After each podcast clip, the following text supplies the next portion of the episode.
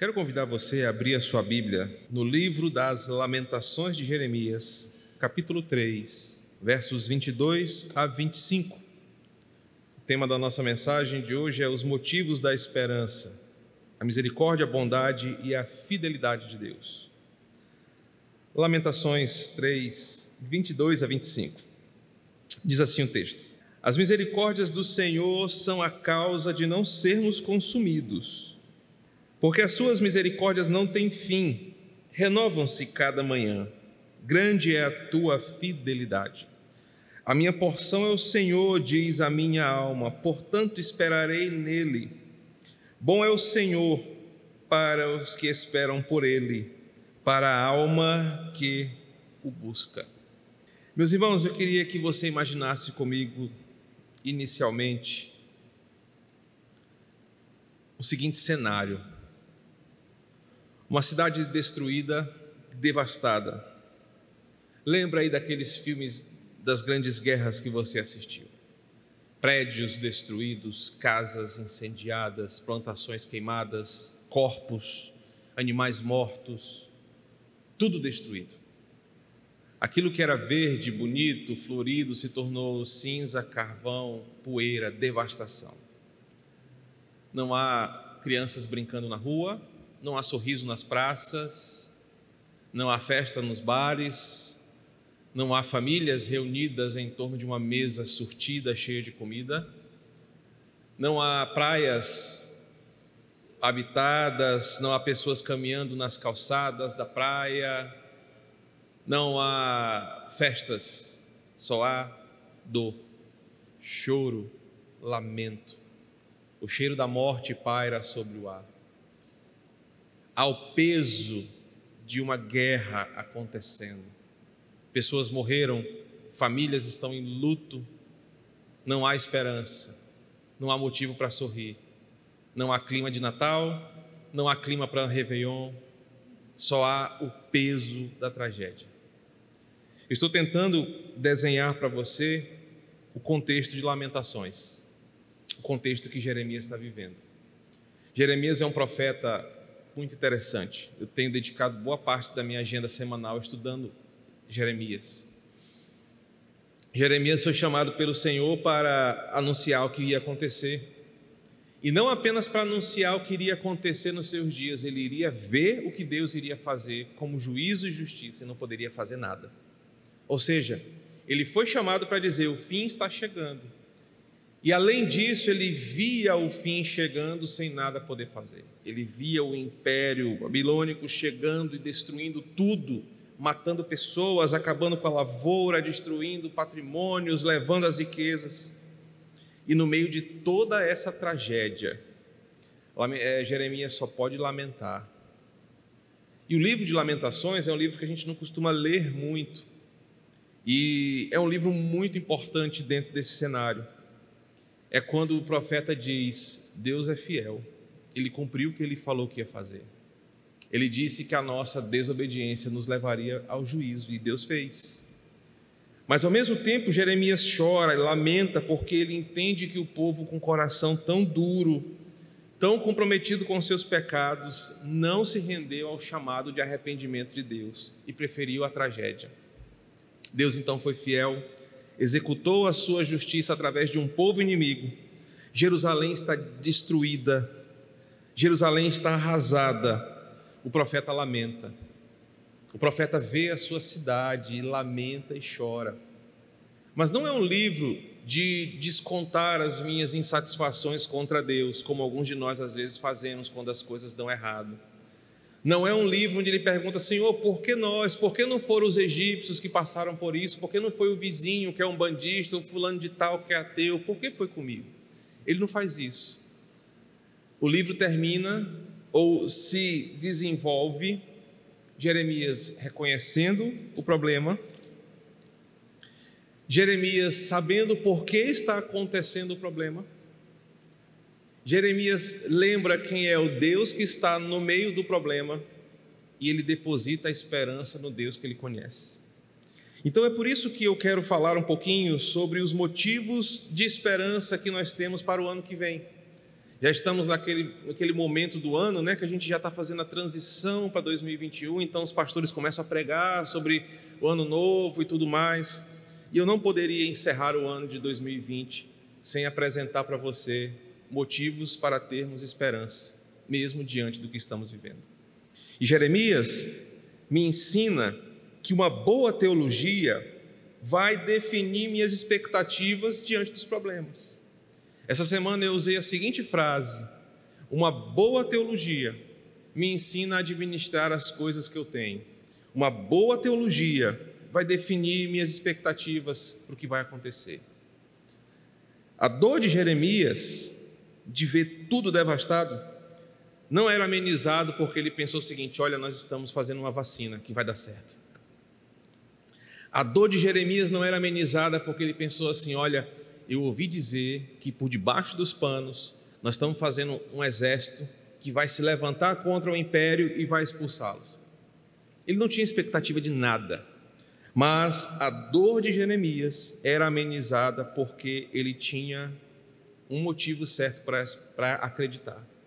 Jeremias era um profeta de Deus que conhecia os atributos de Deus. E o que, que são os atributos de Deus, para que você se familiarize com isso, é disso que eu vou falar. Atributos de Deus na teologia são as formas como Deus se apresenta ou se revela para o mundo. Já que Deus é espírito, já que Deus é eterno, é infinito, é onipresente, nós não conseguimos compreender Deus nem sequer vê-lo. Ninguém jamais viu a Deus, e mesmo quando as pessoas viram a Deus, foi pelas chamadas teofanias, apresentações de Deus que ele escolhe para que as pessoas entendam um pouco quem ele é. Mas as teofanias não representam Deus em sua totalidade. Na teologia, nós chamamos essas teofanias de aparições revelacionais. A sarça, quando Moisés vê Abraão, Moisés vê Deus passando por trás da fenda da rocha, são teofanias. É assim como nós vamos ver lá em Apocalipse o cordeiro, o trono, quem está sentado no trono, acabamos de cantar. Nós não vamos ver Deus em sua totalidade, Deus é infinito, mas veremos alguma coisa lá no céu. Nós veremos Pai, veremos Filho e veremos o Espírito. Mas em teofanias, em formas que nós possamos entender quem é esse Deus. Então Deus escolhe se revelar para que as pessoas entendam quem Ele é, os chamados atributos. E ele se revela através dessas qualidades que somente ele possui, algumas delas. Nós acabamos de cantar na canção Somente tu és santo. Nós acabamos de cantar no hino 9, Tu somente és santo, não há nenhum outro. Misericórdia, bondade e fidelidade, que aparecem no texto de Lamentações 3, 22 a 25, são atributos de Deus que, dentro da teologia, nós chamamos de atributos morais de Deus, que são a forma como ele interage com a sua criação a partir do que ele é. Por ele ser bom, ele age com bondade.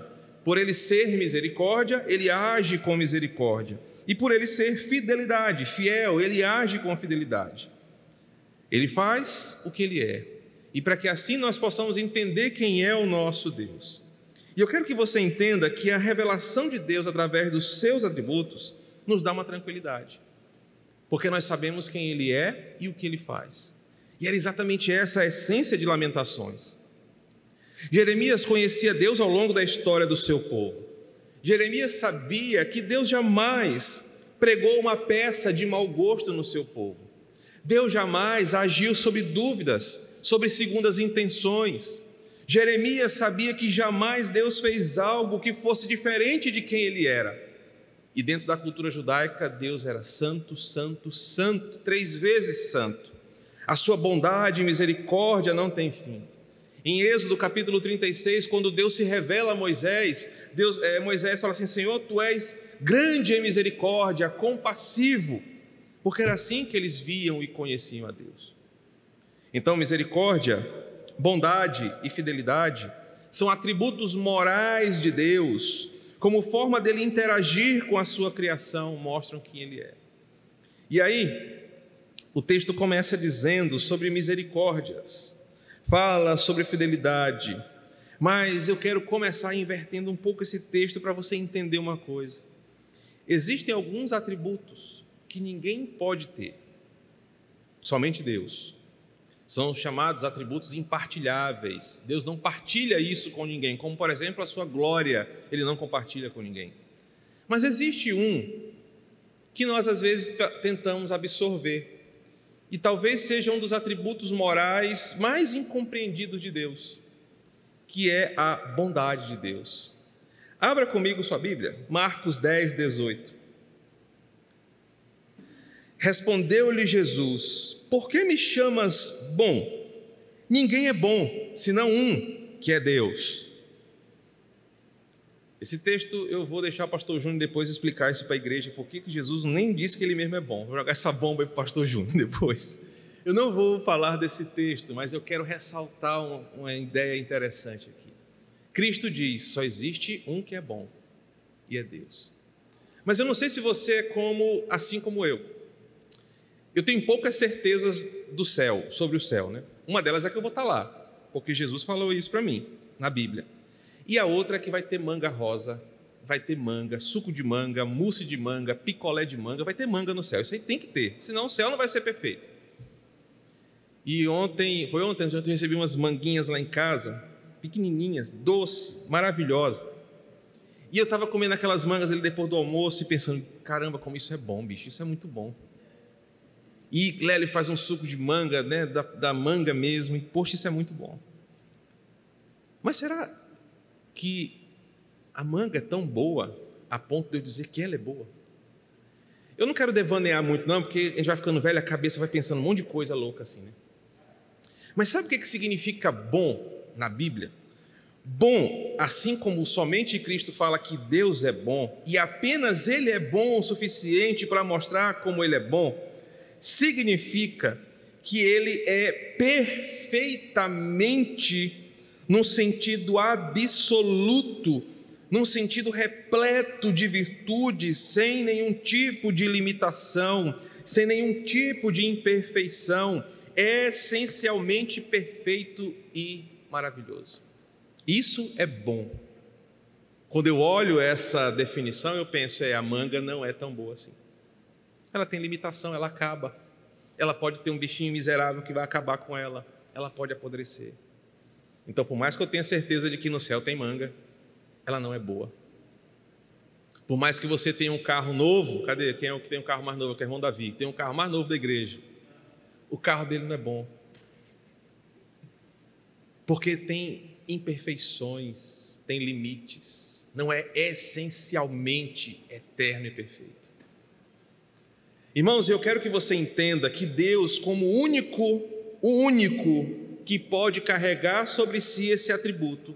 Somente Deus pode ser dito que Ele é bom, e sendo essencialmente bom, como algo tão restrito a Ele e revelador sobre a sua natureza, somente Deus pode exercer essa bondade.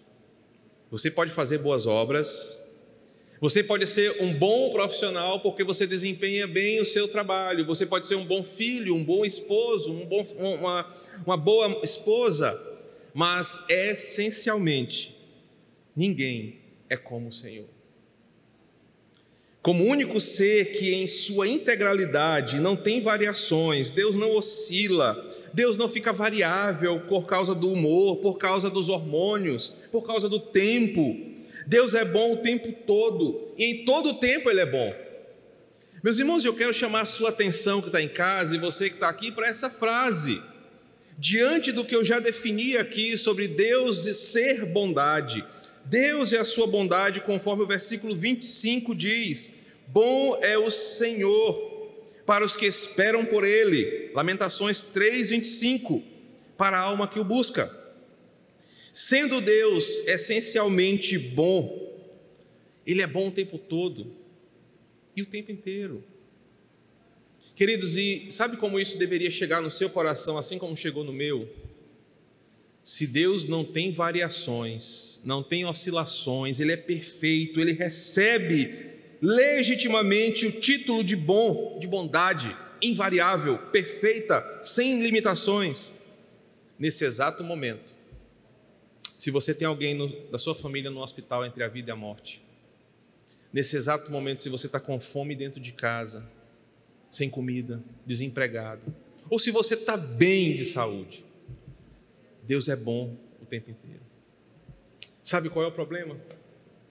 A gente quer que ele seja bom para nós.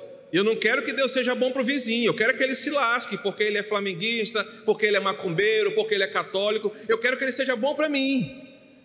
Só que Deus é tão perfeito que ele não é bom para você, ele é bom para ele.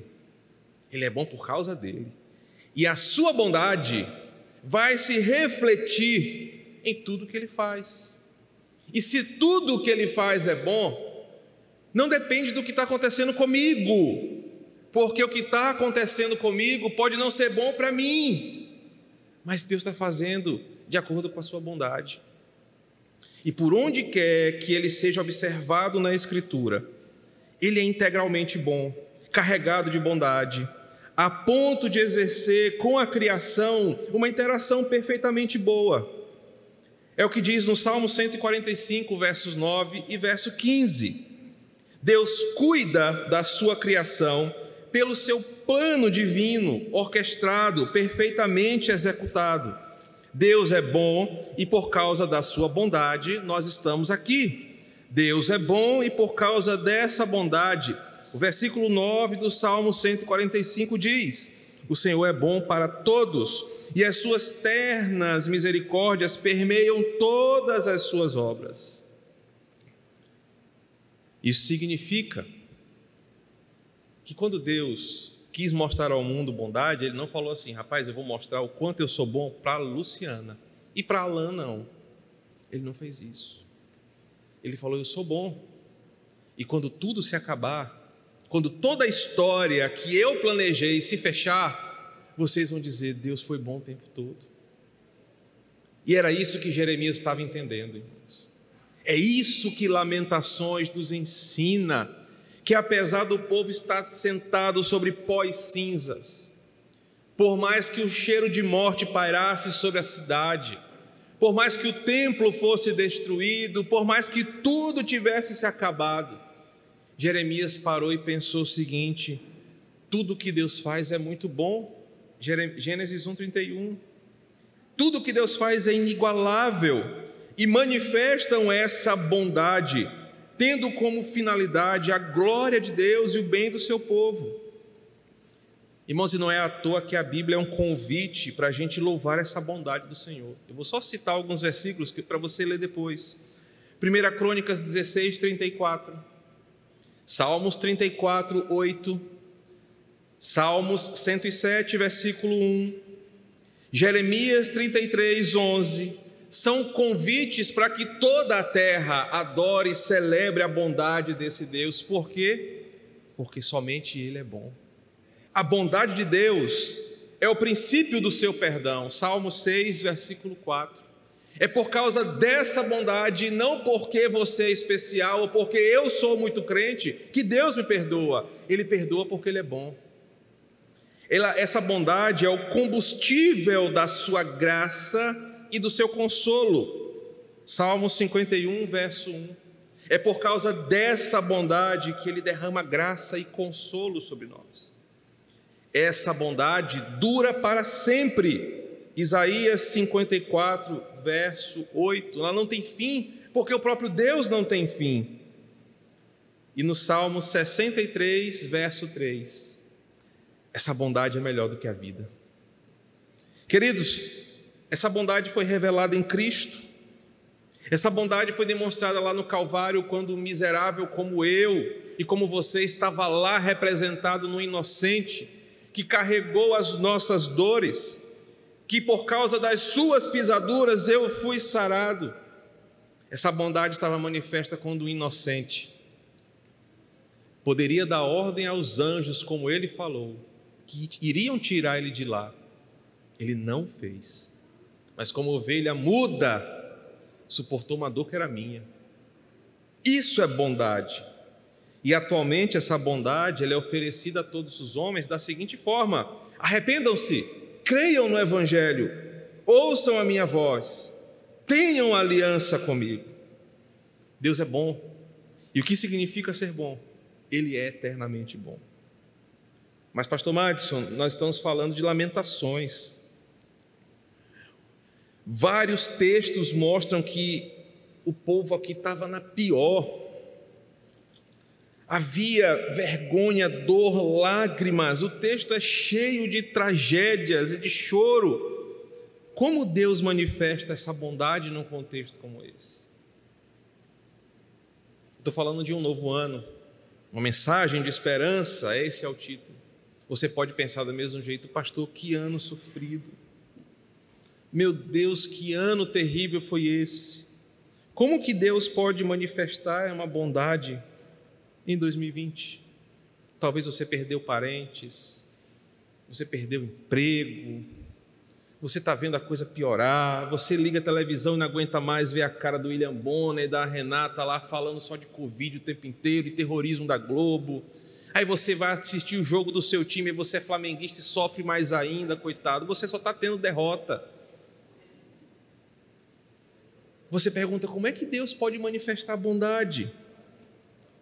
Existe um teólogo holandês que eu gosto muito, o Herman Bavinck, e ele diz que Deus mostra a sua bondade em nossa vida de várias formas. Mas a bondade de Deus depende ao, do objeto a quem ela é direcionada. E o Bavink fala o seguinte: às vezes, essa bondade ela foi demonstrada como um favor especial de Deus para o povo da aliança. Vamos lembrar do primeiro exemplo. Êxodo capítulo 2, o povo estava lá sofrendo os açoites do inimigo ora para que Deus liberte. Lembra disso? Êxodo 2, 25 em diante. Deus lembra-se da sua aliança e manda um libertador. O povo merecia? Não. O povo era digno? Não. Mas Deus, por ser bondoso, revelou o seu favor imerecido àquele povo, porque Deus queria salvá-los. Então, às vezes, essa bondade se manifesta como um compromisso com quem Ele quer que participe da sua salvação. Gênesis 39, 21, Números 14, 2 Samuel 7. Mas às vezes essa bondade, quando mostrada para aqueles que estão em miséria de alma, aí sim ela é chamada de misericórdia.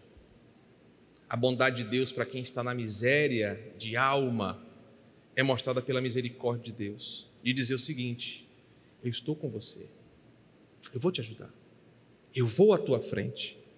Às vezes, essa bondade é mostrada ao rebelde que merece o castigo eterno. Mas quando essa bondade é mostrada ao rebelde, ela é chamada de paciência, de longanimidade. É o que 1 Pedro 3,20 diz. Que Cristo ainda não voltou para acabar com tudo isso aqui, porque Ele está sendo longânimo para que as pessoas conheçam a Sua palavra. Para rebeldes que merecem o castigo, Deus tem paciência, Deus dá uma nova oportunidade. Quando essa mesma bondade é mostrada à humanidade como um todo, ímpios e justos, crentes e não crentes, essa bondade é chamada de maravilhosa graça. Deus teria todos os motivos para se revoltar contra rebeldes que só profanam o seu nome, mas Ele é tão bom, tão bom, que dá ao mais vil pecador a oportunidade de continuar vivo. Isso é bondade. Irmãos de Jeremias, ainda tem mais um. A maior prova de bondade, Romanos 5, 8. Essa é a maior prova de bondade que Deus pôde dar à humanidade. Ninguém faria o que ele fez. E o texto diz: mas Deus prova o seu amor, seu próprio amor para conosco, pelo fato de ter Cristo morrido por nós, sendo nós ainda pecadores. Isso é a maior prova de bondade de Deus para a humanidade. Diante dessas confirmações, é que Jeremias diz: Bom é o Senhor para os que esperam por Ele é diante dessas afirmações que Jeremias nos ensina os motivos de mantermos viva a esperança para 2021. É diante dessa primeira afirmação que eu e você temos motivos para continuar crendo, apesar de tudo. É por causa dessa primeira afirmação: Deus é bom e somente Ele é bom para os que esperam nele, por Ele. É que eu tenho motivo para dizer: 2020, você pode ter me castigado de muitas formas. 2020 você pode ter sido só um prelúdio para o que vai acontecer em 2021. Talvez 2020 foi só a primeira temporada de coisas que ainda podem se tornar pior. Mas para quem espera por Deus, não faz diferença. Porque a gente pode estar no mesmo contexto de Jeremias, numa Jerusalém sitiada, destruída, sem esperança. Mas Jeremias sabe quem ele crê. E é por isso que o livro de Lamentações, eu te convido a ler hoje, são só cinco capítulos, você pode ler durante o dia termina da seguinte forma: Lamentações 5,19. Tu, Senhor, reinas eternamente, o teu trono subsiste de geração em geração. Irmãos,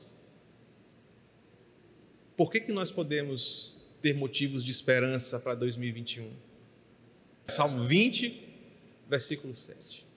Uns confiam em carros, em cavalos mas nós confiamos em o nome do Senhor. É por isso que nós temos que ter esperança. E a nossa esperança não está em decisões, em descobertas, em aparições. A nossa esperança está no Deus que nós conhecemos. E é só confiando nos atributos de Deus, que nós podemos esperar alguma coisa para a nossa vida. É só confiando em Deus e em quem Ele eternamente é. E Ele é eternamente bondade, Ele é eternamente misericórdia, Ele é eternamente fidelidade. Só confiando nisso é que eu não vou desanimar. É só confiando nisso que eu vou conseguir olhar para o amanhã, para o ano que vai começar e dizer: Senhor, tu continuas sendo o mesmo. E tudo que acontece, que vai acontecer, a tua palavra diz que é bom, perfeito e agradável. Estamos encerrando o ano. E como eu disse, pode não ter sido o melhor da sua vida. Ou pode ser o princípio das dores. Não estou aqui para trazer para você falsa esperança, mas eu estou aqui para te apresentar motivos de esperança. E o motivo não é nada fora de quem Deus é. E Deus é bom. E por causa dessa bondade é que nós cremos que o amanhã que pertence somente a Ele, certamente virá como um bem para nós, porque manterá a sua soberania e a sua forma de interagir com a sua criação. Que o Senhor nos abençoe com a sua palavra.